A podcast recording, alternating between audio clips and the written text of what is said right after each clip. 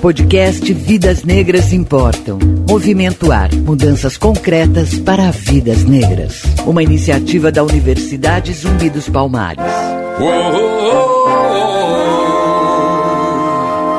21 de março, Dia Internacional de Combate à Discriminação Racial.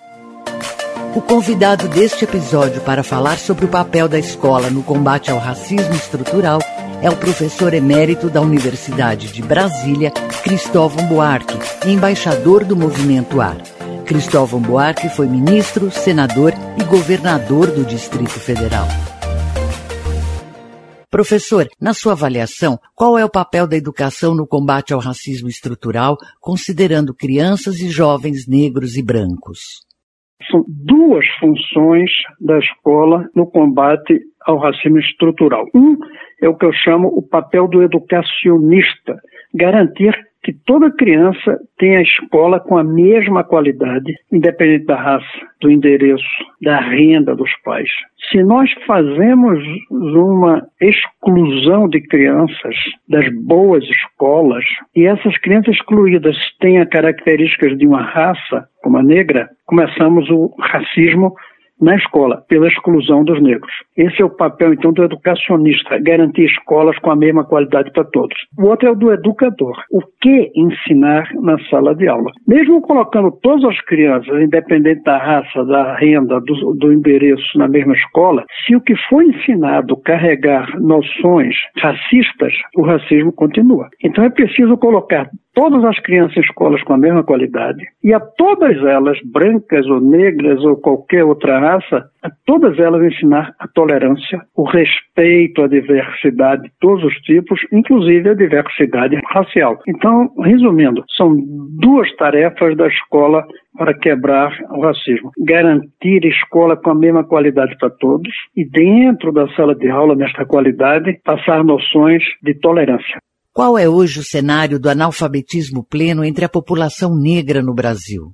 Isto é algo que eu sempre discuto com o movimento negro, que teve um papel muito importante, positivo, na garantia de cotas para negros nas universidades, mas que não deu a mesma ênfase em um programa para erradicação do analfabetismo entre os negros. O analfabetismo é a principal causa da exclusão de uma pessoa do processo educacional. E não só o pleno, o analfabetismo funcional também. E nós sabemos que, como herança da escravidão, o maior número de analfabetos por raça no Brasil é entre negros, afrodescendentes em geral. Por isso eu defendo que o movimento negro tenha como sua bandeira a erradicação do analfabetismo no Brasil para brancos e negros, mas os maiores beneficiados serão os negros. Sem isso, não basta, nem adianta mesmo uma coisa tão positiva como cotas para negros na universidade, porque nós deixamos para trás milhões que não podem utilizar as cotas, que não aprenderam a ler, porque não terminaram o ensino médio com qualidade. O senhor mencionou analfabetismo funcional, que hoje atinge quase metade da população brasileira. Como ele contribui para a prevalência do racismo? O analfabeto funcional, mesmo que saiba ler CASA casa, mas não sabe compreender um texto maior, como um texto literário, ele deixa de receber as grandes ideias do mundo. Ele deixa de receber as ideias de tolerância, as ideias antirracistas, antirrendistas, que é garantir as coisas essenciais só para quem tem renda. Então, erradicar o analfabetismo funcional, o que quer dizer assegurar que todos sejam capazes de ler, entender e mais, gostar de ler. É uma condição necessária para um mundo mais fraterno. Obviamente, é bom lembrar que também há obras racistas, que você, ao ler, termina adquirindo preconceitos. Mas se uma pessoa sabe ler bem, entender, ela sabe filtrar e sabe combater o racismo que existe em algumas obras.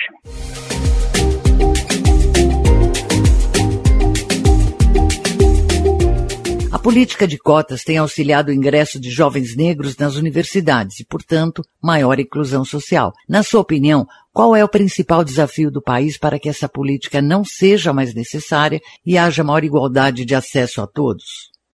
Quando a escola for de qualidade para todos, independente da renda, do endereço, da raça, todos poderão disputar bem quem entra na universidade sem necessidade de cotas. Por exemplo, não tem cota para jogar na seleção brasileira de futebol. E a maioria dos jogadores é afrodescendente. Por quê? Porque a bola é redonda para todos. Então você chega lá em cima pelo mérito, disputando em condições de igualdade com todos. As escolas não são redondas para todos.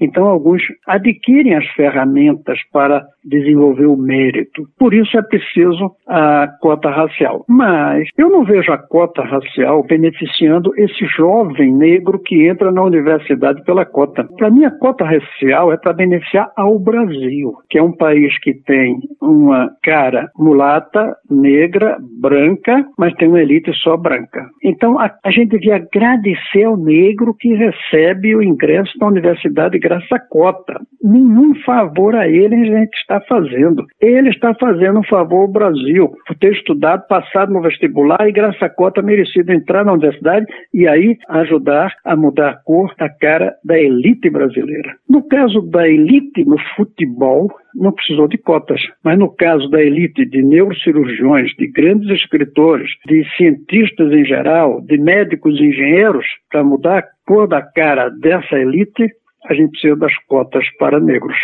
como um benefício para o Brasil. Professor, em um país tão desigual e complexo como o Brasil, como universalizar o ensino de qualidade? Essa escola igual para todos é uma estratégia. Eu defendo que essa estratégia virá de um processo pelo qual a nação brasileira, ou seja, o governo federal, adota as escolas da educação de base. Não dá para deixar a escola de base nas mãos dos municípios, que são muito desiguais entre eles, e imaginar que as escolas vão ser iguais. Eu defendo que tenhamos um sistema nacional de educação. Eu até gosto de chamar também federal, como temos as universidades e as escolas técnicas. Isso levaria uns 20 anos para implantar no Brasil inteiro. A gente poderia começar por cidade. O governo federal adotando a educação de base de crianças de uma cidade, depois de outra cidade, depois de outra. 20, 30 anos com uma carreira nacional nacional de professores, com padrões nacionais de construções e equipamentos, todas as escolas em horário integral, a gente quebraria o racismo. Você acabou de ouvir o podcast Vidas Negras Importam. Apresentação Cintia May. Movimento Ar. Faça parte dessa mudança. 21 de março foi instituído pela ONU Dia Internacional de Combate à Discriminação Racial em memória aos 69 mortos pelo regime do apartheid na África do Sul durante um protesto.